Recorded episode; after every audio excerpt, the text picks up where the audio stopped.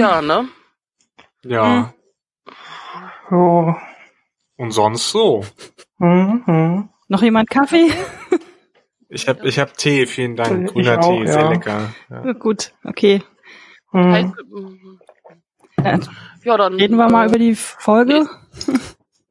Also ich wollte gerade sagen, ich dachte, wir, wir sehen uns nächste Woche, hören uns Mm, nächste Woche. mm, mm. Echt, so ein bisschen müssen Ja, ich wir? fürchte Ja, so ein schon. bisschen schon, ja. Können, wir können ja, wir können ja mit den positiven Sachen anfangen. Okay. Ähm, Ah ja? also, nee, ich meine, es war wirklich gut inszeniert. Also Ja. war wunderschön anzusehen tatsächlich. Ja, also das, also Es war wunderschön anzusehen, wie Tausende von Menschen niedergemetzelt, massakriert und verbrannt sind, ja. Richtig, richtig, das ist, äh, das mag ich manchmal. Ähm, Gute Effekte, weitestgehend, tolle Schauspieler, die Cinematografie Kameraarbeit, ja. ja, und auch die tatsächlich die Regie fand ich gut. Also weil die Regie kann ja jetzt nichts fürs Drehbuch. Aber die Umsetzung davon, muss ich sagen, hat, das war schon wirklich beeindruckend. Warte mal, wollen wir unsere, Zuh Ja, es war wollen wir unsere. Zuhörer erstmal kurz mitnehmen? Wo sind wir? Wer sind wir und warum? Das Warum kann ich nicht beantworten, die anderen Sachen schon. Das kann man ja schnell, schnell, schnell abhaken. Also, wir sind hier wieder bei Dragons, äh, dem Fantasy-Podcast von Robots and Dragons. Wir reden immer noch über die letzte Staffel von Game of Thrones. Aktuell über Folge 8.05, The Bells, die Glocken, die klingen. Sind, wie ihr hört, ein wenig, naja, ratlos nicht. Wir wissen durchaus, glaube ich, was wir von der Folge halten, aber Ich Wir nicht. sind ein Ich, bisschen. ich bin mir immer noch nicht so ganz sicher, was ich von der Folge halten Mhm. soll. Echt, das ist so krass, weil ja, ich, meine, ich reguliere mich die ganze Zeit runter, weil eigentlich möchte ich die ganze Zeit nur so Schimpfworte loslassen. Ich habe ja beim Schauen tatsächlich gedacht, boah, das ist die Anti-Nele-Folge. Ja, da waren so viele Dinge dabei, wo ich, die mich gestört haben, aber wo ich dachte, das macht jetzt Nele hundertprozentig gerade wahnsinnig. Ja. Ich meine, ich, es war auch ganz gut, dass wir ungefähr parallel geguckt hatten, beziehungsweise ich direkt bei dir mich auskotzen konnte. Weil dieses, oh Gott, ich darf jetzt nirgends spoilern und mit niemandem reden, dass das, oh Gott, das geht nicht. Ja, das ist manchmal krass, ne, wenn man so Sachen so sehr früh, früher als alle anderen sieht und dann niemanden zum Reden hat. Und deswegen sind wir aber auch äh, jetzt einen Tag später, wir nehmen Dienstag auf, in dieser Selbsthilfegruppe zusammengefunden. Hallo, mein Name ist Johannes und ich habe ein Problem mit Game of Thrones. nicht nur du, wahrscheinlich auch die Nee. Cyber. Also, ähm, das ist eigentlich vielleicht eher was für fürs Ende. Ich, ich, ich greife da, glaube ich, ganz stark voraus. Aber was mich letztlich tatsächlich so insgesamt gestört hat an der Folge, ist, dass ganz viel Gewalt und ähm, ganz viel Tragik gezeigt wird, aber es hat irgendwie keine Aussage, keine Konsequenz. Und Ja. da verpasst für mich diese Serie oder diese Folge zumindest die Möglichkeit, eine Aussage darüber zu treffen. Und so ist diese ganze Tragik, diese ganze Gewalt letztlich nur ein Selbstzweck zur Unterhaltung. Und das finde ich einerseits schade und zum anderen, wenn ich die Keule schwingen darf, moralisch ein bisschen fragwürdig. Wobei man da auch sagen muss, dass da, also technisch gesehen haben sie dafür ja noch eine Folge. So, da war jetzt nicht so krass viel Zeit, da jetzt noch mit einer Aufarbeitung zu starten. Deshalb, in dem Bereich kann man noch gucken, was passiert, finde ich. Weil, also die Grundintention halt zu zeigen, dass in dem Krieg die Zivilbevölkerung immer der Verlierer ist, war ja nicht schlecht. Aber wie man das gemacht hat, äh, beziehungsweise wie man zu diesem Punkt gekommen ist, war dann halt leider alles andere als gut umgesetzt. so die Darstellung gerade von der Zivilbevölkerung bei dem bei der Schlacht sehr gut. Also auch der, den die Auswirkung, die das auf dann die die die uns bekannten Charaktere hat. Also äh, auch wie wie Aya und John dann reagieren. Aber wo es mich gestört hat, sind so also die Gewalt gestört hat, waren bei diesen Sachen wie zum Beispiel Euron gegen Jamie, was auch eine komplett unnütze Warte, warte, Szene auf, war. aufteilen, aufteilen. Also Noch nicht gleich alles zusammenschmeißen, bitte. Ich wollte gerade sagen, die Zweikämpfe sollten wir nochmal separat Wir können ja erstmal behandeln. den generellen Eindruck Ja. schildern. Also, ja? Äh, mein, mein, mein genereller Eindruck ist dann eher, ja, das, was man eh schon im Gefühl hatte, dass alles sehr schnell gehen muss und dass es ist halt mehr, wir, sie müssen an einen bestimmten Plotpunkt kommen. Gefühlt haben sie irgendeinen, den, sie im Kopf haben, den sie unbedingt erreichen wollen und dabei komplett ignorierend, was in den letzten acht Jahren mit den Charakteren passiert ist, was sie entwickelt haben, was sie auch noch innerhalb dieser Staffel selber reingeschrieben haben und komplett ignorierend. Also es ist so, es sind zwei verschiedene Shows. Grenze, äh, generell finde ich, hat dieses, diese, diesen Kritikpunkt mit dem halt, dass Sachen zu schnell passieren oder halt ohne wirklich begründet zu sein, den gab es ja schon immer wieder mal. Und mich hat das bisher nicht so extrem gestört, aber so in der Folge ist das, kommt so alles zusammen.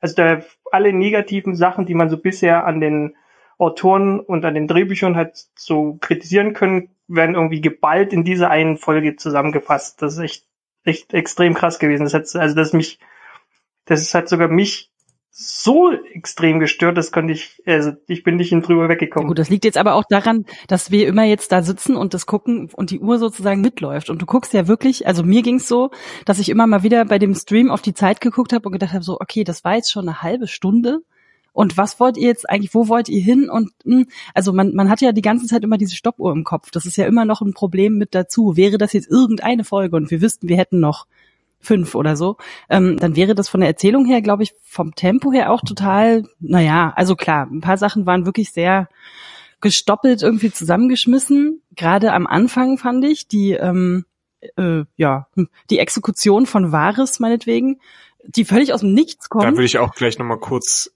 ja, das, das, reden, also ja. wir können gleich nochmal die einzelnen Punkte abgehen, aber so generell hatte ich irgendwie, ich weiß nicht, also es ist, es ist natürlich auch ein sehr undankbarer Job, glaube ich, einfach in der vorletzten Folge irgendwie die ganzen Fäden schnell zusammenzukriegen. Da müssen wir jetzt vielleicht ein bisschen den Twitter-Hass und den Internet-Hass ein bisschen zusammenkehren. Jetzt sind nämlich auf einmal sowieso alle total kritisch. Ne? Also da jetzt sich drüber aufzuregen, finde ich, ist auch sehr einfach, weil es wirklich auch sehr schwierig ist, das irgendwie auf eine sinnvolle Weise zusammenzuführen. Was nicht heißt, dass ich zufrieden damit bin, bin ich nicht. Aber es ist, glaube ich, auch echt schwer zu bändigen, dieses, dieses Pferd, sag ich jetzt so. Ja, und die Frage ist, inwiefern man das hätte besser machen können. Ähm, und weil du Wahres als Beispiel gebracht hast, ich finde sein Schicksal und wie es dargestellt ist in der, in der Folge, ähm, sehr sehr aufschlussreich dafür, wie das ganze, diese ganze Story entwickelt oder eben nicht entwickelt äh, wurde. Also wir haben Wahres, der von sich sagt, er hat ganz viele Könige erlebt, ja, sich immer irgendwie raus, rausziehen können und so weiter. Er ist der Herr der, des, des Flüsterns, ne, the Master of Whispers, äh, der Spionagemeister. Und du kannst mir nicht sagen, dass er dann einfach irgendwann sagt, ja Mist, jetzt bin ich aufgeflogen, hier sind meine Ringe, das verbrenne ich noch schnell und dann sterbe ich jetzt. Der, der lässt oh, ja. sich halt auch einfach eigentlich nicht also so schnell erwischen. Also das ist so out of character, finde ich, dass der da einfach nur sitzt und sagt, ach so, ja, dann führen sie mich jetzt halt ab, ne? Also, dass der auch nicht flieht oder irgendwas und, macht. Also wenn, wenn Tyrion sagt, naja, das Leben von Zehntausenden äh, Zivilisten gegen einen Zwerg, okay, kann ich noch verstehen, ne? The, the needs of the many outweigh the needs of the few, ne? Da macht, da macht Tyrion einen auf ja. Spock. Oder Jesus, kann man sich aussuchen. Guter Vergleich. Äh, aber bei Varys ist das ja nicht, Varys, sein Opfer bringt ja nichts. Er ist sich völlig bewusst darüber, dass seine Zeit zu Ende ist. Und alles, was er sagen kann, ist, ah, ich hoffe, ich habe mich geirrt. Also, also es ist noch nicht mal irgendwie ein Opfer, das, das irgendeinen vielleicht narrativen Zweck erfüllt. Und das, das stört mich halt. Und das ist eben ja. sehr sinnbildlich dafür, wie mit den Charakteren umgegangen wird oder mit vielen Charakteren, mit vielen Storylines umgegangen wird. Ich finde, es ist auch leider äh, in dieser letzten es, es Staffel. Geht auch also generell hatten wir ja auch in der letzten und in den letzten Folgen schon festgestellt, dadurch, dass auch Daenerys die äh, ja vorher deutlich anders dargestellt worden ist, jetzt so, ich finde, sehr, sehr, sehr, sehr, sehr eindimensional irgendwie rauskommt, macht es auch Wahres irgendwie total unglaubwürdig, weil der ist nicht so, also der, der war ja vorher auch nicht so bescheuert. Also das ist irgendwie so, das, das, da geht dieses ganze Puzzle überhaupt nicht mehr auf. Zumal er jetzt auch wieder, ich meine, dass er in Essos ein bisschen anders unterwegs war, ist eine Geschichte, wobei auch, also bis Ende der sechsten Staffel hatte Varys ja tatsächlich noch was zu tun und hat Fäden im Hintergrund gesponnen. Das hörte mit, mit, mit Staffel 7 hörte das auf und er hatte eigentlich jetzt die ganze Zeit nicht so richtig so seine Wahres-Rolle einnehmen können. ähm, weil ihm einfach nichts zugeschrieben wurde. Und dann jetzt dieses abrupte Ende, weil man das Gefühl hat, die Leute wissen auch nicht mehr, was man mit dem Charakter machen kann.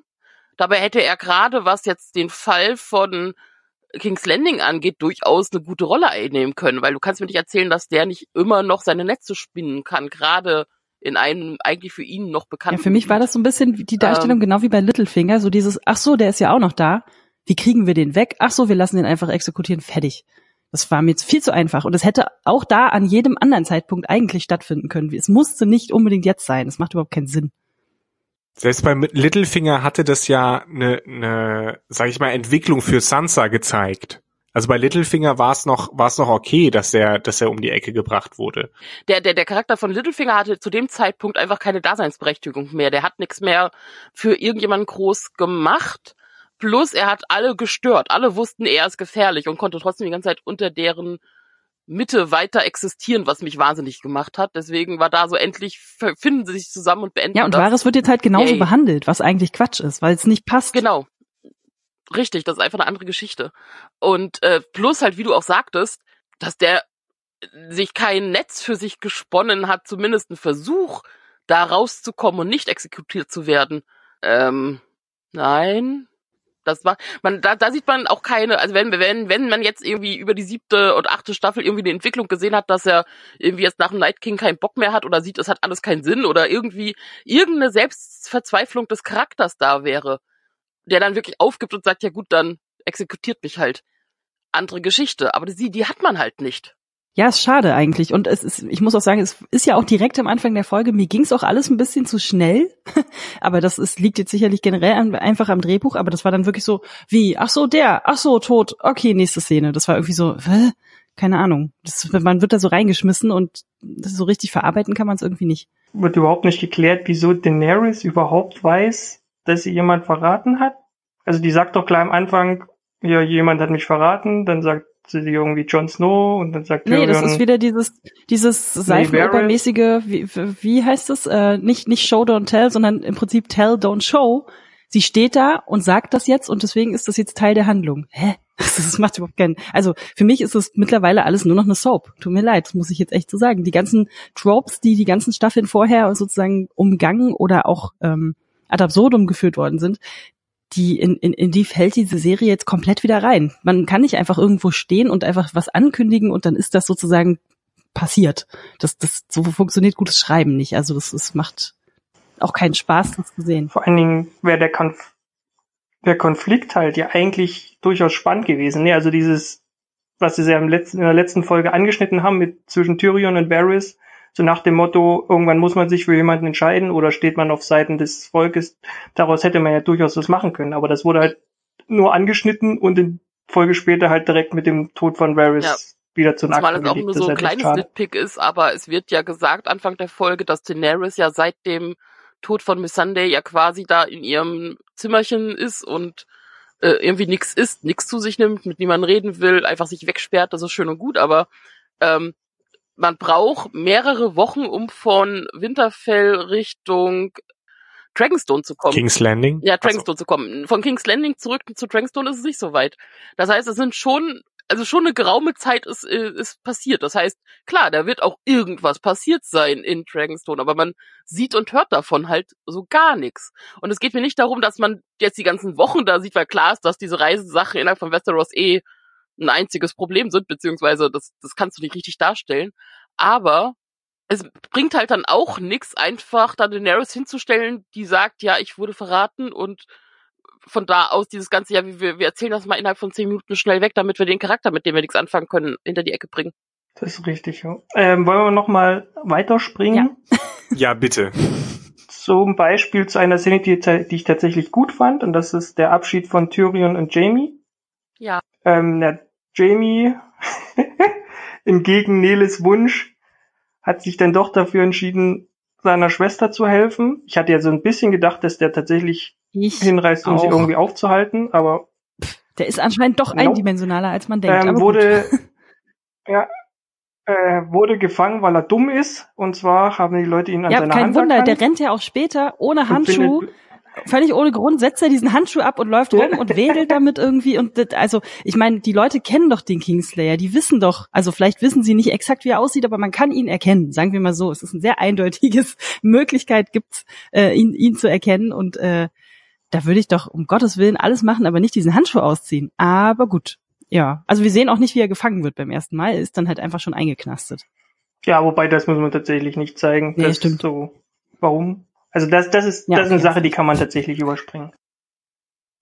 Aber es, äh, äh, das äh, streicht ja nicht raus, dass Jamie schon hätte wissen müssen, dass er wahrscheinlich, wenn er versucht, durch die Reihen der belagernden Truppen zu stoßen, dass man ihn dann festnimmt aufgrund seiner Hand und erkennt. Also Ja, ja, klar. Also es macht ihn, es macht ihn nicht grundsätzlich nicht klüger.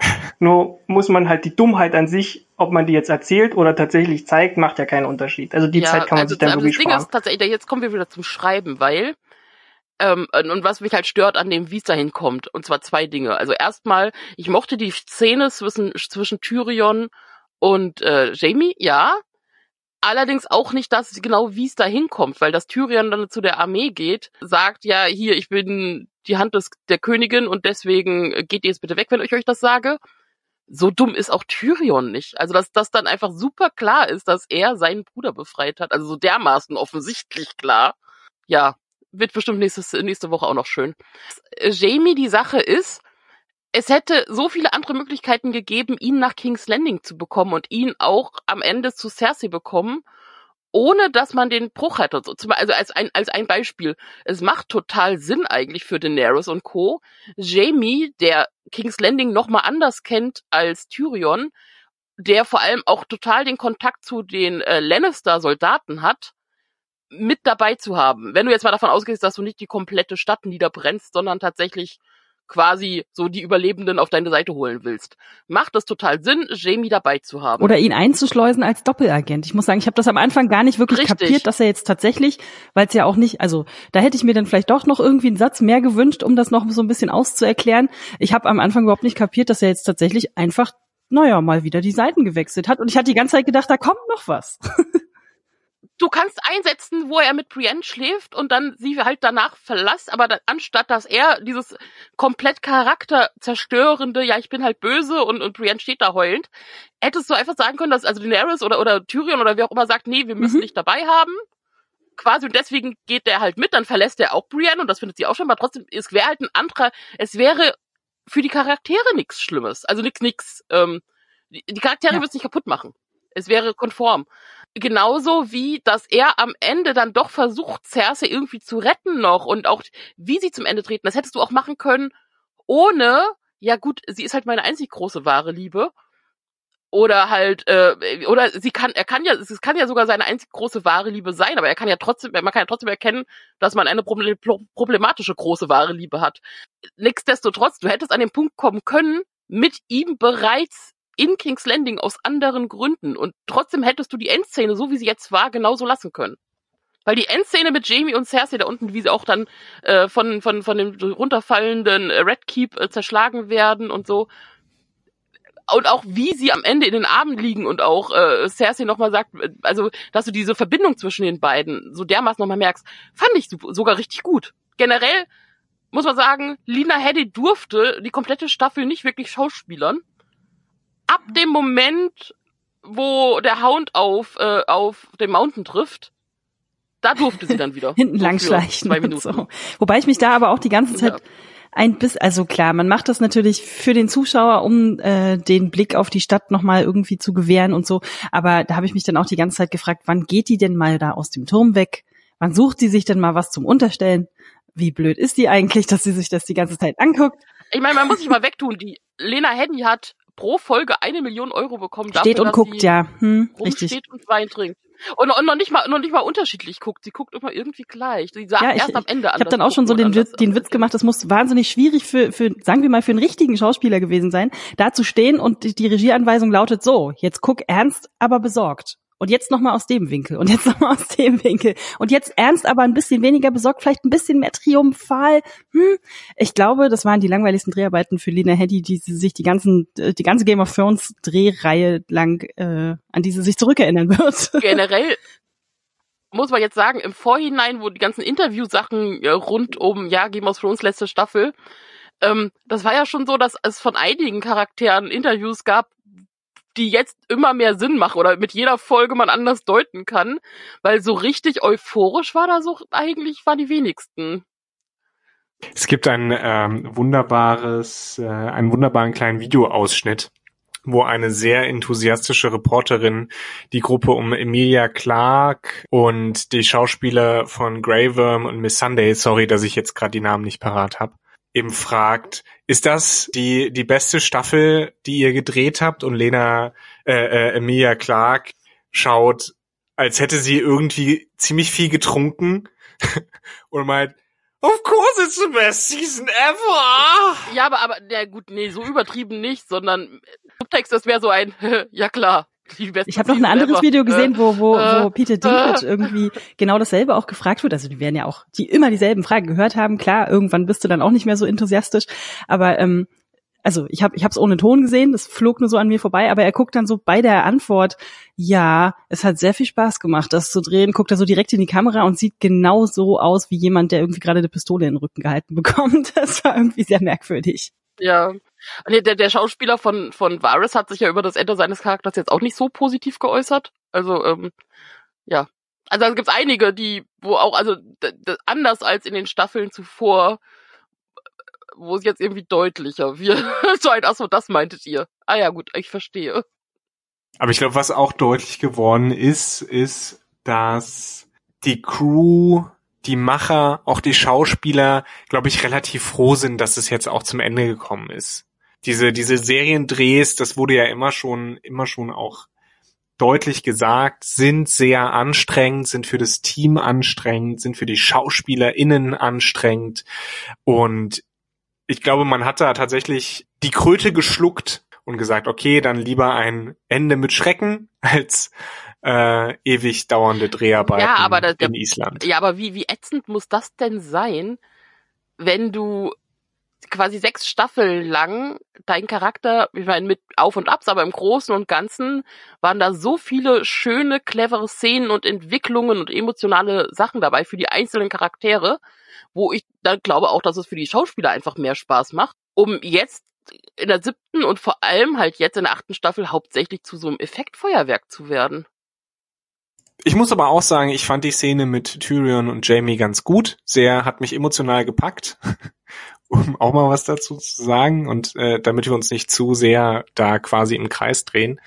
Ähm, und das hat mal wieder gezeigt, welche emotionale Stärke auch einerseits die Schauspieler entwickeln können und andererseits auch das Drehbuch entwickeln kann. Also das war ja genau das, was wir uns gewünscht hatten, genau wie in der letzten Episode ähm, das Gespräch zwischen Tyrion und, und Varys, ja, in der verschiedene Ansichten, verschiedene Handlungsoptionen eben abgewogen wurden. Das ist ja eigentlich das, was wir auch so ein bisschen, wir als Zuschauer, die paar Millionen, ich spreche mal für ein paar Millionen, ich maße mir das mal an, äh, eben auch mochten.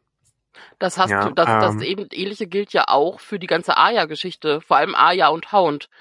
Da reicht, dadurch, dass die Drehbücher lange relativ gut geschrieben waren und man diese ganze Entwicklung zwischen Aya und Hound miterlebt hat und die Reise von den beiden jeweils, reichte dieses einfache am Ende, möcht, du möchtest nicht so werden wie ich oder möchtest du das und dann am Ende das Sandor Thank You, das reichte aus, um so viel, also den Emotionalpot einfach komplett aufzumachen. Das hat so viel transportiert. Ja, es war auch mein zweites emotionales Genau. Highlight der Folge. Ja. Generell die ganze Sache, wie, wie Aya dann reagiert, was ich, einige hatten das kritisiert gehabt, dass Aya danach wirklich geht und auch so ein bisschen durcheinandergewirbelt wird und alles und trotzdem überlebt. Das machte für mich aber alles total Sinn. Also sowohl, äh, dass sie ja dann in der Red Keep durchaus merkt, okay, hier geht's wirklich gerade darum, ob ich jetzt Cersei töte und draufgehe oder noch gucke, dass ich hier rauskomme. Äh, Bloß, sie ist auch wieder einfach in King's Landing, da wo alles für sie dramatisch angefangen hat. Dass das auch nochmal einfach emotional eine andere Kiste ist, als alles andere vorher auch eine andere Geschichte. Und ich fand es eigentlich genau gut zu sehen, dass wie Aya auch verletzt wird, wie Aya auch Probleme hat, durchzukommen durch alles. Und dass sie es halt schafft, ist, weil es halt Aya ist und sie eine gewisse Ausbildung hat und Glück. Bis halt zu dem Punkt mit dem Pferd. Aber okay, das verstehe ich immer noch nicht. Gut, aber das ist ja dann zum Glück am Ende. Da kann man wahrscheinlich Genau. auch metaphorisch irgendwas was reinlesen. So Weiß, Unschuld, Adel, Schimmel, Leben. Pferd. Tier. Es gibt noch Hoffnung. Ein lebendiges Pferd zwischen all den verbrannten Menschen. Ich muss sagen, die, also ich greife jetzt auch mal kurz vor, aber diese letzte Szene mit dem Pferd, auch wie die äh, gefilmt war, das war ja so leichte Zeitlupe, glaube ich. Oder es kam mir zumindest so vor, weil es alles sehr langsam gespielt war und drumherum einfach nicht viel passiert. Genau. Schattenfell ist da Also es hatte was total überweltliches sozusagen. Also so, so übernatürlich eigentlich. Aber ich fand's auch mit der Musik in Verbindung, also es war wahnsinnig toll gefilmt und es war fast mein Highlight der ganzen Folge, weil es einfach so, weil es so, also vor, man muss jetzt nicht tausende ver verbrannte Menschenleichen zeigen, obwohl wir die vorher auch überall gesehen haben, aber für mich hat das sozusagen dieses, diese Sinnlosigkeit und diese Elendigkeit dieses ganzen Krieges und dieses Angriffs an sich und dann eben auch die Entwicklung, dass Aya eben nicht nochmal reinrennt, sondern dass sie tatsächlich auf das Pferd springt und einfach abhaut, weil was willst du hier noch gewinnen, hat es für mich eigentlich total gut dargestellt. Und ich, das fand ich so, also bild, bildnerisch und filmisch eine ganz, ganz starke Szene. Es sah wirklich großartig aus. Und da fand ich auch ihren Charakter total nachvollziehbar, weil sie ja kurz vorher, dass sie da tatsächlich, obwohl wir das gar nicht so richtig sehen, sogar noch irgendwo fast äh, äh, bewusstlos rumliegt eine Zeit lang und dann doch wieder aufsteht, was wahrscheinlich dieser Punkt ist, wo sich die, viele Leute drüber aufgeregt haben. Aber äh, dass sie dann da eben nicht sozusagen die die alte Fighter Aria ist und dann nochmal zurückgeht und sagt so jetzt aber wirklich, sondern ja reagiert wie Menschen halt reagieren, nämlich ihren eigenen Hintern retten, wenn sich's ergibt.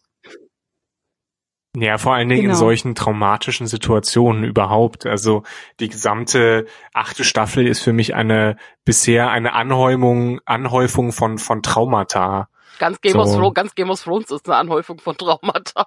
Ja, aber die achte Staffel Ja, noch aber ich mal, muss sagen, also diese, diese besonders. letzte Szene, die fand ich irgendwie, also filmisch ganz stark. Und, und auch vorher mit dem Hound, dass sie tatsächlich dann wirklich sagt, okay, das ist jetzt sein Kampf. Ne? Es ist ja auch so ein bisschen, er, er kommt ja nur zurück, um diesen Kampf zu kämpfen mit seinem Bruder.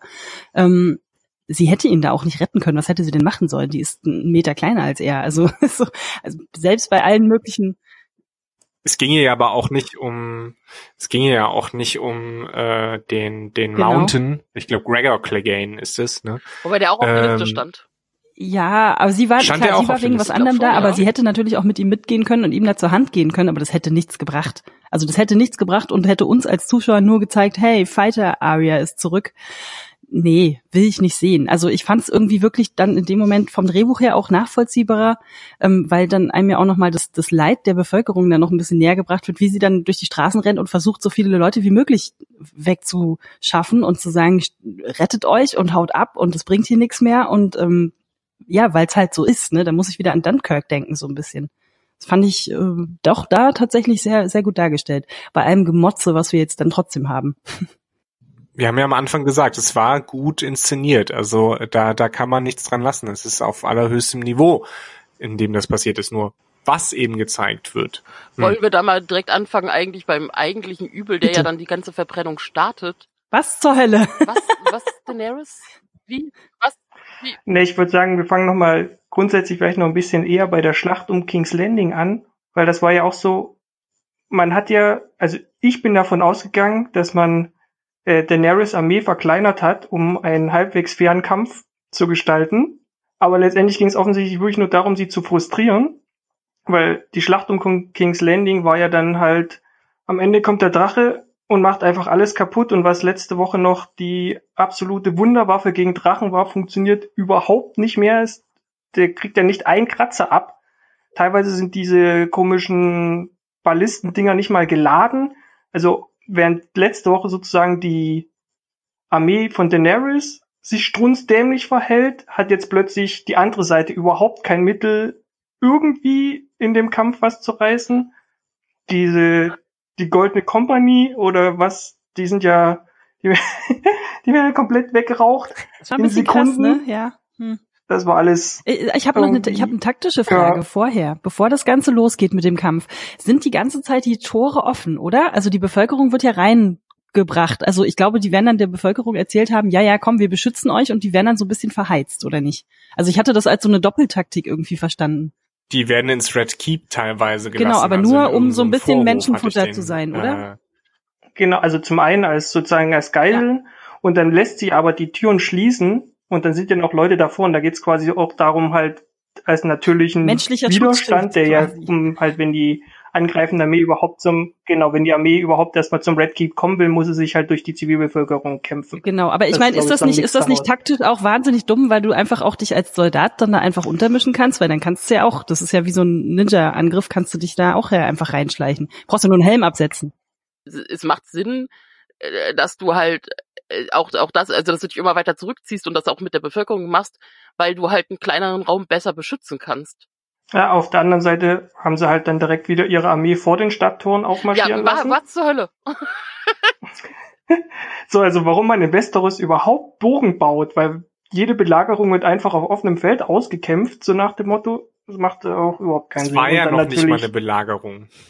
Ja, dazu kam es ja, ja, genau, weil es ja dazu nicht kam. Also, Naja, nein, also ich meine, es, es wurde, es wurde ja zu Recht gesagt, naja, komm, Realismus können wir uns so ein bisschen sparen mit Zombies und Magie und Drachen, aber das hat ja nichts mit Realismus zu tun. Das ist halt einfach nur äh, dumm, Dummheit einfach. genau, also wenn die Figuren einfach in, in dem Kontext, in dem sie leben, dumm agieren, dann, also ist ja, das ist ja ein Unterschied zu, ist es Magie, deshalb äh, kann es keinen Realismus geben. Zumal Daenerys albern, ja jetzt auch. Glück hatte, weil sie hat ihre Taktik nicht, ge nicht geändert. Also sie ist nicht anders geflogen als letzte Woche. sie hatte keinen keinen Sie wurde einfach nur nicht getroffen, Richtig, sie, hat, sie, hat, sie, hat, keinen- sie hat keinen Panzer für einen Drachen, sie hat also nichts davon. Es war einfach nur Glück.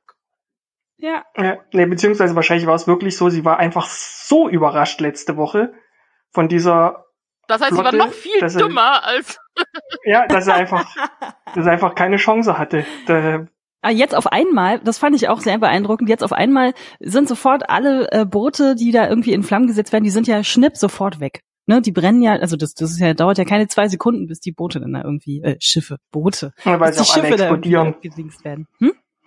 Wird ja auch alle, explodiert ja auch alles, was der Drache alles, anpustet. Stein und, und Bis, alles. bis hin zu Ja, ist wie James Stadtmauern. Bond, der über, der über einen äh, äh, Gemüsemarkt geht, der braucht nur irgendeinen Apfel anfassen und der explodiert auch sofort. So habe ich mir das da irgendwie vorgestellt. Ich dachte mir auch so, funktioniert Drachenfeuer so? Vor allem, also, wie, wie, wie, wie extrem kann der, Pust, bumm. ja, vor allem, wie Also- lange, wie, wie lange kann der niederflemmen? Das also rein physikalisch. Ich meine, musste, also so thermodynamisch, müsste natürlich irgendwas drumherum auch vereisen, weil es irgendwie die Temperatur wegzieht? Oder wie, wie funktioniert so ein Drache? Ich dachte auch, der Drache muss vielleicht auch mal Luft holen. Also der hat ja vielleicht auch nicht ewig Energie. Also der ist da ja anscheinend stundenlang beschäftigt mit Speien. Das ist doch bestimmt, das ist doch, äh, das braucht doch auch Energie. Drachenenergie. Und ist das gut für die, für die, für die Hals, äh, Halsadern? Die verkrampfen, kra- verkrampfen die nicht. Aber Gegen, gegen Lymphknotenentzündung. da, da, also ich meine, ich, mein, ich kann? äh, ich kann nachvollziehen, wenn man jetzt sagt, ach komm Leute, das ist doch eine blödsinnige Diskussion. Ja, ist sie, ist ein bisschen Ja, wobei, witzig. es fängt ja schon bei der, bei der Wahres-Szene an, weil, also ich meine, bei der Exekution, die man hatte, nachdem, äh, nachdem der Track letzte Staffel angegriffen wurde, da war noch ein größerer Freiraum zwischen denen, die exekutiert wurden. Bei Varys jetzt stehen die Leute im Zwei unmittelbaren Meter Umfeld daneben, ja. und haben kein einziges Haar versenkt. Wie präzise ist so ein Drachenfeuer bitte? Wenn er will, sehr anscheinend. Also wir sehen das dann, ja. Der ist, Und das ist der ist ja auch nur- gut trainiert. Und es, es gibt auch keine Wärme ansonsten ab. Es ist nur, nur auf diesen Rahmen beschränkt. Ist, äh, Tja, Was mich viel mehr natürlich störte, war dieser Wandel von äh, Daenerys, ähm, die ja im Gespräch vorher mit Tyrion noch sagte, so nach dem Motto, ja, wir wollen halt keine Tyrannen auf dem Thron haben. Äh, und dann dachte ich mir so, ja, und was machst du dann? Was hast du, was hast du gerade gesagt, dass du vorhast? Dann töte halt einfach das keine hat mich Menschen. Gestört, tatsächlich. Ist für mich, ist für mich so ein bisschen, ich habe es für mich als der Anakin Skywalker Moment getauft. Fand ich eine sehr gute Also Beschreibung, dem- muss ich sagen. Ja, Ja, also dann Ja. plötzlich, plötzlich geht Anakin Skywalker in den Jedi-Tempel und tötet die ganzen Jedi-Schüler. Und so wirkte das auch so. Das kam halt so, also klar, sie haben, sie haben so ein bisschen versucht, halt so die Grundlage dafür zu legen. Aber die Art und Weise, wie es dann umgesetzt wurde, halt dieser Moment, wenn ihr irgendwas, wenn halt irgendwas passiert, dass halt, äh, dass irgendwas in ihr bricht in diesem Moment oder so, ne? Aber sie hat ja gewonnen. Sie, der, die Schlacht ist ja zu Ende. Und dann plötzlich gibt so dieses Fingerschnippen und sie entscheidet sich, nope, ich werde jetzt zur Massenmörderin. Ja, weil das natürlich darstellen soll, dass sie jetzt verrückt ist und für, man kennt ja verrückte Frauen. Verrückte Frauen sind noch mal extra viel krasser als verrückte Männer und das finde ich ist auch schon wieder so eine sehr schwierige Darstellung von Frauencharakteren in dieser Serie generell. Aber da kann Nele sich bestimmt jetzt, jetzt bitte aufregen. Warte, ich zähle runter. nein, nein, Drei. Tu, tu ich noch nicht mal. Nein. Ach so, okay, gut. Weil, weil, also ich meine, ich reg mich, also was, was mich stört ist, aber das hat Hannes halt gerade schon schön ausgeführt, dass Daenerys ja schon durchaus so angelegt ist. Sie hat in jeder Staffel gab es irgendwie ein großes Ende, Highlight, was auch immer, wo Daenerys einfach mal was in Flammen aufgehen lässt und auch äh, teilweise relativ rücksichtslos auf das, was noch drumherum ist. Allerdings immer anders hingeführt. Das war immer ein bisschen was Persönlicheres oder auch. Sie hatte irgendwie immer, sagen wir mal in, An in Anführungsstrichen, einen Grund, Ja, wenn man so also- will, aus ihrer Sicht heraus. Es wurde Jetzt immer ein bisschen erklärt, genau, es wurde immer ein bisschen erklärt. Also auch wenn man dann Ja. dagegen sein kann, auch gerade um Marine rum, wo dann irgendwie doch deutlich mehr Leute getötet wurden als nötig unbedingt vielleicht. Ja. Ähm, aber es wird immer aus ihrer Sicht hingeleitet und erklärt. Also es war für ihre Sicht erklärt. Was ich ja auch mittlerweile ganz witzig finde, ist ja die, es gibt ja immer, also bei in der amerikanischen Version und wir können es auf YouTube gucken, gibt es immer diese Inside the Episode äh, Zusammenfassung, wo halt dann so fünf bis zehn Minuten die Showrunner am Ende der Folge halt über das reden, was passiert ist. Und letzte Woche gab es ja dieses, äh, wo der eine Showrunner meinte, dass Daenerys ja die Iron Fleet vergessen hat, obwohl halt in der Episode die Iron Fleet Das diskutiert mich wurde. ein bisschen nach einer Ausrede, dass die Drehbuchschreiber das einfach selber vergessen hatten. Huch. Und in dieser Folge gab's, hat er, haben sie irgendwie erzählt, dass halt quasi in dem Moment, also sie zögert ja kurz, als die Glocken klingeln, ne? Und dann sieht sie sozusagen den Red Keep. Und dann hat er irgendwie gemeint, und das ist der Moment, wo sie entscheidet, dass es für sie etwas Persönliches ist und sie halt weiter angreift. Wo ich mir so denke, aber wenn es für sie was Persönliches ist, dann wäre es doch einfach logisch, dass sie direkt zum Red Cape fliegt und halt dort äh, Cersei angreift, anstatt, hey, es ist was Persönliches, jetzt bringe ich einfach alle in der kompletten Ja, Stadt vor allem dann um. so, ich Das möchte die überhaupt Königin keinen sein. Sinn. Königin von was? Es sind alle tot. Viel Glück Zumal, dabei. zumal, es ja, zumal es ja auch viel eindrucksvoller gewesen wäre, weil die ziehen sich alle in die Red Keep zurück. Also gerade Cersei steht ja auch immer schön, sehr schön am Balkon da oben. Die hätte man ja sofort niederfegen können. Äh, weil es ja das Eindrucksvolle ist, dass auch was Cersei sagt, die Red Keep ist noch nie gefallen. Und sonst müssten sich Leute ja auch immer von außen voranschlagen. In dem Moment wäre das so ein Statement, sie hat ihren fucking Drachen. Sie könnte einfach sofort an die Red Keep fliegen und die niedermähen. Genau. Also vielleicht war das auch so ein bisschen so der Köder, der so ausgelegt worden ist, dass man als Zuschauer das die ganze Zeit denkt. Wann kommt der? Der Drache fliegt ja auch so schön weit weg. Du siehst es ja auch oft genug. Der fliegt so zickzack und macht dann so ein bisschen hier Feuer und da was und setzt sich da mal auf die Zinne und so. Eigentlich sitzen ja alle nur da und warten, dass dieser blöde Drache mal endlich geradeaus zu auf Cersei zufliegt und sie irgendwie äh, ihr den Garaus macht. Aber das passiert ja die ganze Zeit nicht.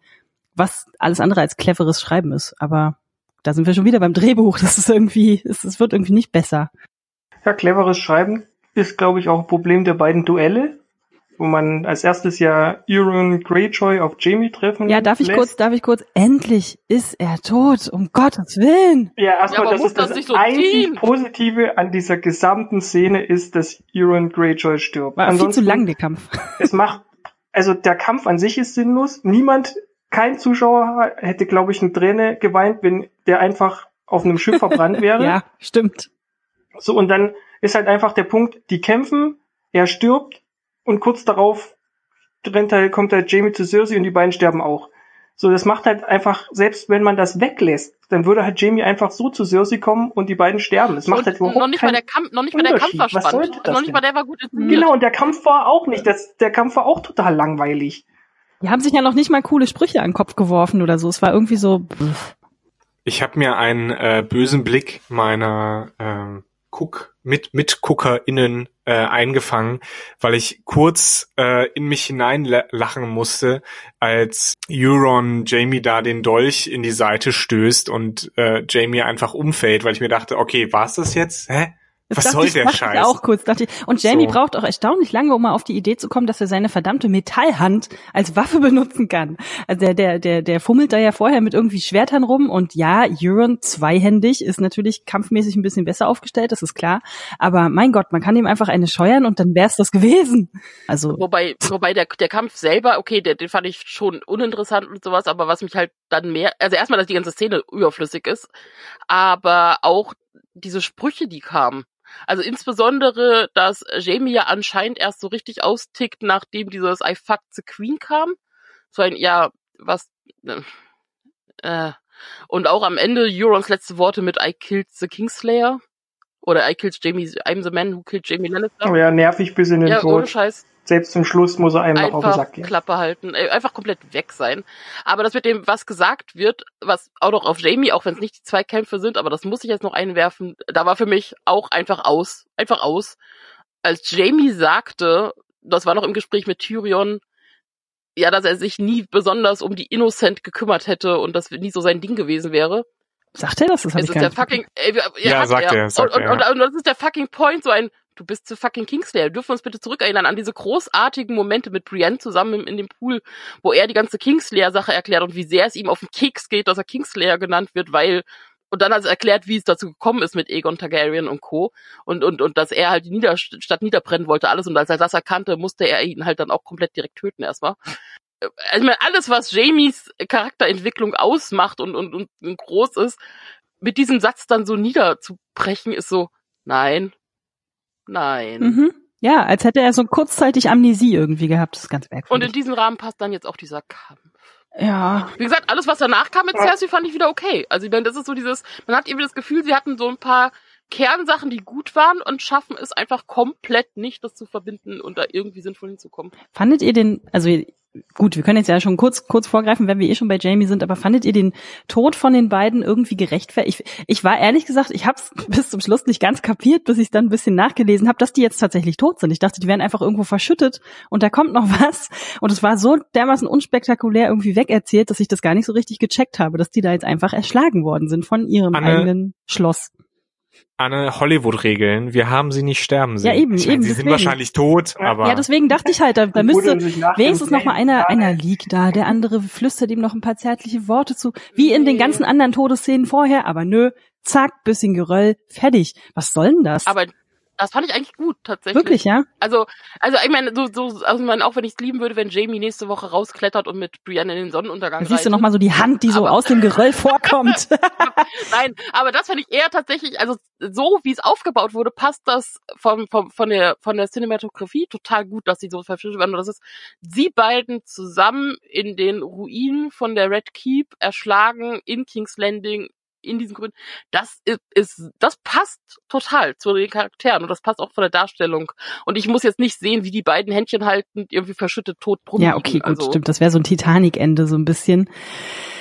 Ist richtig. Mir war es trotzdem ein bisschen zu unspektakulär. Vielleicht habe ich mich auch einfach nur über mich selbst geärgert, dass ich das nicht gecheckt habe, dass sie jetzt wirklich. Ach, ich glaube sind. aber, ich glaube, da hätte sich jeder über ein, über ein befriedigerendes Ende von Cersei schon gefreut. Ich glaube so, diese, es sollte dadurch, dass Cersei, der ja quasi so einen Nervenzusammenbruch erleidet, ähm, und ganz verletzlich ist, sollte das quasi nochmal so ein bisschen Katharsis geben für die Zuschauerinnen und Zuschauer, aber es hat's halt nicht erfüllt. Also lieber hätte man da wirklich ein Standoff gesehen zwischen weiß ich nicht, Jamie und Cersei, also dass Cersei einfach mit den Nee. Konsequenzen ihrer Handlungen konfrontiert wird. Nee, da bin ich ganz anders. Also ich liebe es, ich liebe es, ich liebte die alte Cersei und und Jamie und ich bin ja, ich, ich habe ein Herz für Lannisters und und gra Neles Oh. dunkle Seite. Ah.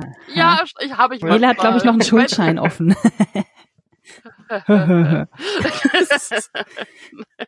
Nein, ich mag die Lannisters, also so die die Grundform. Also mit mögen meine ich nicht, dass ich alles gut finde, was sie tun, sondern mehr so ein, sie sind als Charaktere, fand ich sie immer sehr gut. Ich finde gerade diesen Bruch, den auch Cersei hat, gut, er ist nur viel zu spät. Also ich hätte ich hätte sie mit ihrem sich an sich zweifeln und zusammenbrechen und, und, und auch das Zusammenkommen hätte ich mir früher gewünscht, dass du halt wirklich da ein bisschen mehr Charakterentwicklung hast. Wie wir schon gesagt haben, mehr tun als oben stehen mit einem Wein in der Hand. Und die Verzweiflung und auch alles, was dahinter steckt, weil das hätte auch viele ihrer Handlungen dann eher, eher erklärt. Und trotzdem finde ich gerade, und, und ich habe mir auch nicht wirklich gewünscht, dass es ein großes Duell gibt, wo irgendwie, äh, oder bei Cersei sowieso nicht Duell, aber irgendwie einfach ein, ja, wir müssen sie jetzt irgendwie auf möglichst tragische Weise quälen und töten oder sowas. Das habe ich mir gar nicht gewünscht. Also wirklich, da finde ich dieses Ende mit. Das meinte ich ja auch gar nicht, aber Ja, oder auch mit, dass Arya sie tötet oder dass, dass, dass Jamie sie. Du kannst es nicht jedes Mal Äh, Aya liebend vorschicken, das wäre mir auch zu einfach gewesen. Nee, nee, das ist Ja, schon in Ordnung. Also, aber da finde ich gerade, dass beide zusammen sterben, einfach verschüttet und am Ende einfach relativ profan, ich meine, okay, es war Drachenfeuer, aber relativ profan einfach sterben in verschütteten Ruinen. Ja, vor allem, es ist ja lustigerweise, wenn ich mich recht erinnere, genau das, was der Hound vorher auch gesagt hat, als sie da so durch die, durch die, durch die schon leicht bröselnden Flure laufen mit, also er und Aya, so nach dem Motto, naja, lohnt sich eigentlich gar nicht mehr so richtig, die noch zu suchen. Wahrscheinlich erledigt sich das eh von selber, stellt sich raus, es erledigt sich sowieso von selber. Und äh, naja, es ist ja nicht mal metaphorisch, es ist ja quasi literally der Zusammenbruch von dem Glauben, den Cersei an die Zukunft hatte, plus der Zusammenbruch dieser ganzen Gemäuer. Naja, gut, kann man machen, aber hm, vielleicht konnten sich auch die Drehbuchschreiber einfach nicht, nicht einigen, wer jetzt oder ob es überhaupt noch ein Standoff gibt und wer das jetzt denn machen soll. Was ist denn eigentlich aus diesen ganzen Prophezeiungen geworden, die es irgendwie vorher gegeben haben soll, dass Cersei von irgendjemandem umgebracht worden werden sollte, theoretisch? Das wird ja jetzt irgendwie alles weggewischt. Ja, das war, glaube ich, einfach, ja, das war, glaube ich, einfach zu offensichtlich. Also da war einfach der Punkt, dass so viele erwartet haben, dass Jamie oder Tyrion sie tötet, da haben sie halt gesagt, dann das hätte sie aber auch einfach vom Turm fallen dann können, dann wäre das halt irgendwie so dasselbe gemacht. gewesen. Was ich in dem Zusammenhang sehr witzig fand, war der Tod von diesem Beratertypen. Der ist ja wirklich nur so, der wird einmal angestupst von dem, von dem Mountain und liegt dann da und ist dann tot und das war's dann. da musste das ich wirklich ich, lachen. Das, ich, das war wirklich so. Ja, aber das fand ich echt gut. Das hätte auch, das hätte auch viel früher passieren ja, können. Also, aber in dem Moment macht's auch Sinn, weil der steht da und der so, ey, halt die Schnauze, du störst, zack, weg. das ist die Art von Todes, äh, plötzlicher Todessachen, äh, die man ja eigentlich von früher auch kennt, tatsächlich. Äh, aber was zur Hölle ist eigentlich so ein Mountain? Also ich meine, dass der eine Maschine ist, ja. Der ist auch so, der ist auch so ein Zombie-artiger Untoter, oder? Also der ist ja ganz offensichtlich so schnell nicht umzubringen, aber. Ja, aber noch mehr als Zombie. Also noch nicht mal, noch nicht mal den durch ins Gehirn hilft. Also ich meine. Weil, also so wie der Na gut, war vielleicht kein Valerian. Ja, der Punkt ist, so wie er in der Szene drauf war, wurde, also äh, wenn irgendjemand überlebt hat, dann ist es der Mountain. Also auch nach dem Fall. Ja, das dachte ich auch. Das ist so dieses, wissen wir denn jetzt wirklich, steht, ob das jetzt so was gebracht hat? Ja, genau. da dachte ich dann auch so, oh Gott, ob das jetzt die beste Idee war? Wahrscheinlich steht der unten im Feuer wieder auf. Keine Ahnung, ne? Man weiß es nicht. Ähm, sehr merkwürdig. Aber grundsätzlich, grundsätzlich Duell Nummer zwei war auch halt eigentlich. Es sah für mich tatsächlich in dem Moment ein bisschen auch nach Star Wars so, aus, mit dieser Treppe und. Ja. Ja, vor allem, also mein Problem war eigentlich, dass es halt, ähm, also jeder hat halt diesen Clegan Bowl, Clegane Bowl oder wie es auch immer genannt wird, erwartet und deshalb muss das auch irgendwie passieren. Ja, siehst du eben nicht, man ehrlich, erwartet ist und gerade bei von Game of Thrones erwarte ich, dass sie meine Erwartungen brechen. Nee, ich fand halt, dass es halt irgendwie, man hätte das irgendwie cleverer machen müssen. Weil warum, also klar, dass der Hound irgendwie seinen Bruder hasst und tralala ist irgendwie bekannt, aber das hat ja in den, es ist jetzt nicht so, dass in dem, dass dem, in dem Charakter irgendwie, dass der gezeigt hätte in den letzten Staffeln, dass den sein Hauptziel aktuell irgendwie ja, sein Bruder sich aber vorher auch einfach nicht begegnet. Das war jetzt vielleicht auch einfach ein logistisches Problem. Ja, ich weiß schon, aber trotzdem, wenn, wenn du so ein, wenn du so einen Hass auf eine Person hast, dass du in eine gerade zerstört, äh, in eine Stadt reitest, die gerade komplett zerlegt wird und dann sogar davon ausgehst, hey, das ganze Schloss stürzt zusammen, die gehen hier eh alle drauf. Nee, nee, ich muss selber meinen Bruder von der Brüstung schmeißen. Das wirkt irgendwie total komisch für mich, weil das halt überhaupt so gar keine Rolle vorher überhaupt gespielt hat. Die haben sich einmal kurz getroffen äh, im Staffelfinale letztens, Staffel 7. So, und dann musste der jetzt plötzlich unbedingt dahin reiten. Das fand ich irgendwie, die Szene an sich war geil inszeniert, aber das war halt wieder so eine gewollte Hinführung, das muss unbedingt passieren, egal wie, egal ob es für den Charakter Sinn ergibt und deshalb machen Da gebe ich dir absolut recht, Hannes. Ähm, mich hat's auch deswegen wahrscheinlich kalt gelassen. Also ich hatte im Vorfeld auch noch nichts von diesem Clegane Bowl gehört ähm, und habe erst im Vorfeld davon so ein bisschen gelesen. Äh, auch eine sehr gute Dekonstruktion, warum diese Auflösung eigentlich ein bisschen scheiße ist. Aber gut. Ähm, ich hatte auch das Gefühl, dass, dass Sandor, nee, Gregor, wer, wer jetzt, wer von beiden? Ach, einfach Mountain und Hound. Zombie? Sandor ist der Hound. Sandor ist der Hound. Äh, dass The Hound ähm, eigentlich keine wirkliche Motivation hatte und wusste er, dass das, also wusste er mit Sicherheit, dass das sein Bruder ist. Es wurde ja wahrscheinlich immer nur mal so gemunkelt. Habe ich mich auch gefragt. Wie äh, erkennen die sich denn? Also in Staffel 7 hat, hat er, ist er zu ihm gelaufen. Also da gab es doch dieses große Treffen in King's Landing, da in einem Dragon Pit.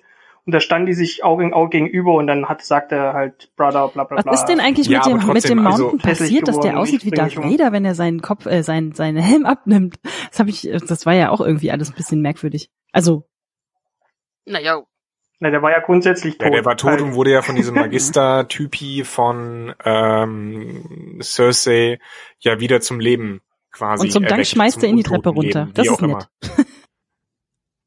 Naja, irgendwie muss er ja auch. Naja, Es nachher- müssen ja nachher alle rausgeschrieben Ja, ja, werden. dann klar, halt. zumal Dank ist relativ, weil ich weiß nicht, wenn ich tot bin, dann möchte ich tot sein und nicht als äh, Kampfmaschine für Cersei als Zombie äh, missbraucht. Ich fand auch, ich fand auch einfach, also erstens, äh, Hafthor Julius Björnsson. Ich habe den ganzen Morgen heute diesen Namen geübt. Hafthor Julius Björnsson, der Schauspieler von äh, The Mountain seit der, ich glaube, vierten Staffel. Sieht ohne Bart ein bisschen komisch aus.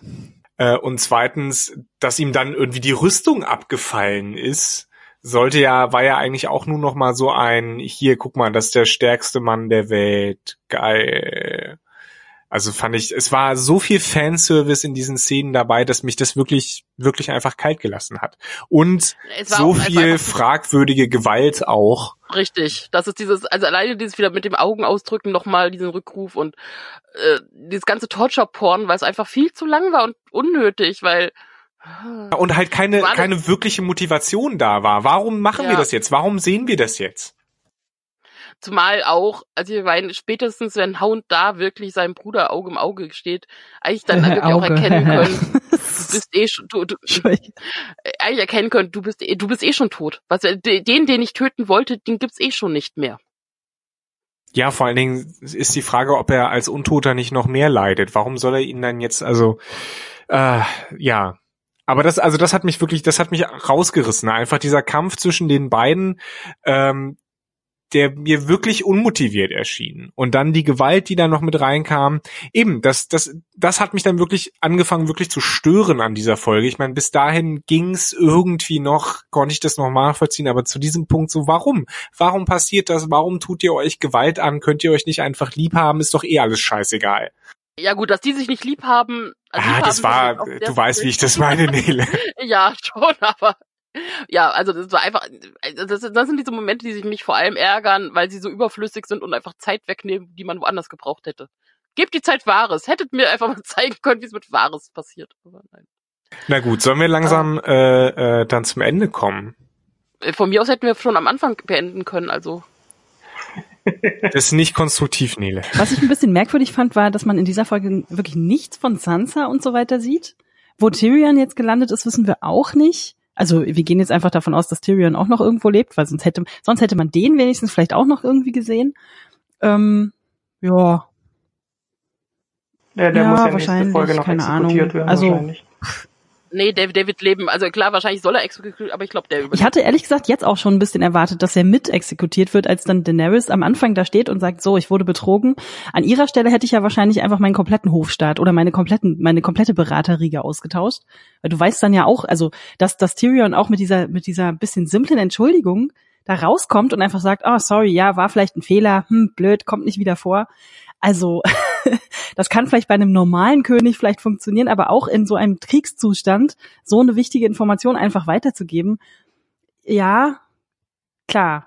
Würde ich vielleicht äh, als Herrscherin dann jetzt auch nicht so geil finden, wenn mein Berater dann irgendwie da die ganze Zeit rum erzählt, ähm, was ich ihn bitte für sich zu behalten.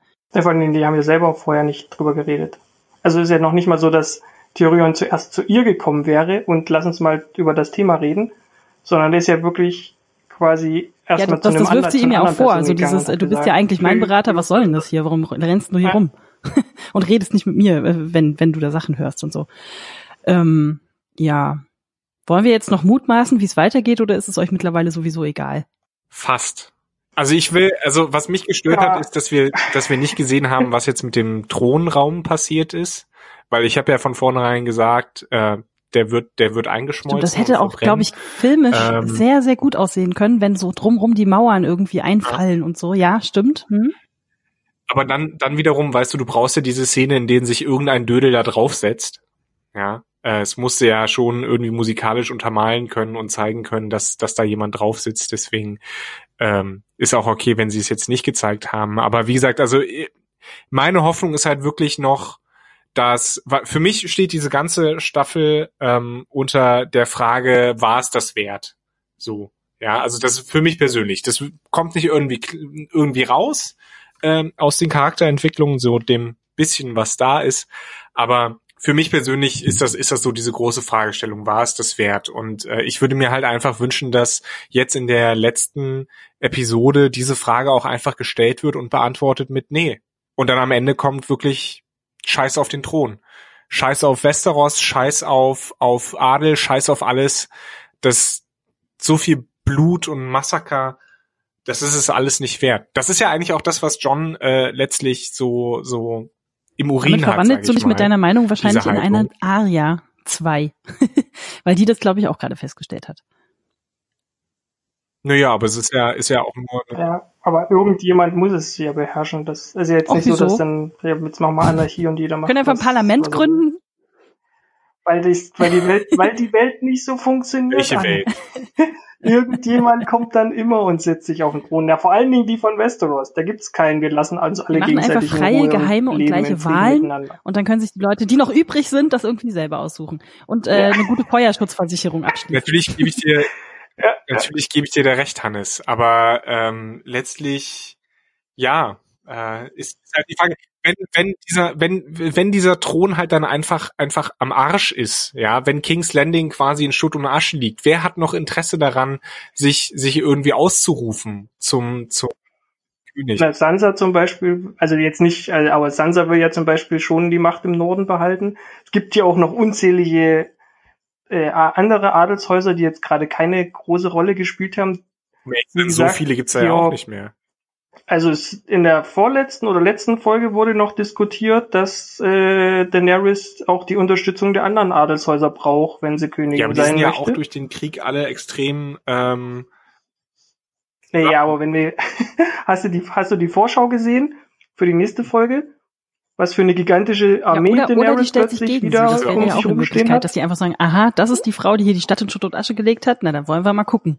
In irgendeiner Form werden ja John und Daenerys äh, ein Wörtchen miteinander reden. Ja, einer, also die, die, es, geht, es spricht ja viel dafür, dass Daenerys quasi im Stile ihres was Vaters Meint ihr, die beiden sind jetzt von nicht irgendjemandem zusammen? umgebracht wird. Naja, äh, alternativ hätte ich es auch irgendwie ganz spannend gefunden, tatsächlich, wenn äh, Daenerys versucht, John durch ihren Drachen töten zu lassen und wahlweise der Drache sich weigert oder aber John halt einfach, weil er ein Targaryen ist, einfach, ja, hi, ne? Mir doch egal, Drachenfeuer. Cannot kill the dragon. Finde ich gar nicht schlecht. Ähm, was für Daenerys ja noch, was, was für Daenerys ja nochmal ein zusätzlicher Bruch wäre, also auch für den Charakter, weil sie ja die ganze Zeit davon ausgeht, dass sie die Auserwählte Mhm. ist. Und dann einfach diese Feststellung, ja gut, noch nicht mal das bin ich. Also alle, erstmal lieben mich, liebt mich niemand und zweitens, ich bin Aber noch nicht wollen wir, die dass Auserwählte. John dann tatsächlich Ähm, das Rennen macht? Irgendwie, ach. Ja, das heißt ja nicht, dass er da tatsächlich auf den Thron geht. Also, ähm, also das muss ja nicht heißen. In, mein, in, meinem, in, meine, in meiner Wunschvorstellung zieht der einfach in den Norden. Also sagt, komm mal, fuck mich. Also ich, ich regel noch hier, dass alles jetzt halbwegs läuft und dann gehe ich zu meinen Wildlingen. Der trifft Tormund wieder und seinen Hund. Das kann ich mir auch eher vorstellen. Äh, Ja. Also wie gesagt, mir ist es scheißegal, wer am Thron, auf dem Thron sitzt. Ich glaube, äh, wie gesagt, es wäre ein für mich passendes Ende, wenn sie sagen, den Thron gibt's halt Macht, nicht was mehr. ihr wollt. Punkt. Ich bin raus. so, ja. Ich glaube, man kann zusammenfassen, dass niemand von uns äh, jetzt mit unglaublich hohen Erwartungen in das Staffelfinale von Game of Thrones geht. Äh, Allein aus Selbstschutz. so, äh, Vielen Dank fürs Zuhören. Schreibt uns eure Gedanken zum äh, zur vorletzten Episode von Game of Thrones ever. Und ähm, wir amüsieren uns dann darüber oder geben euch recht oder widersprechen oder nehmen diese Rückmeldung auf in die nächste und letzte Episode des Game of Thrones Podcasts. Dan ist auch gut. Bis nächste Woche. Tschüss! Tschüss!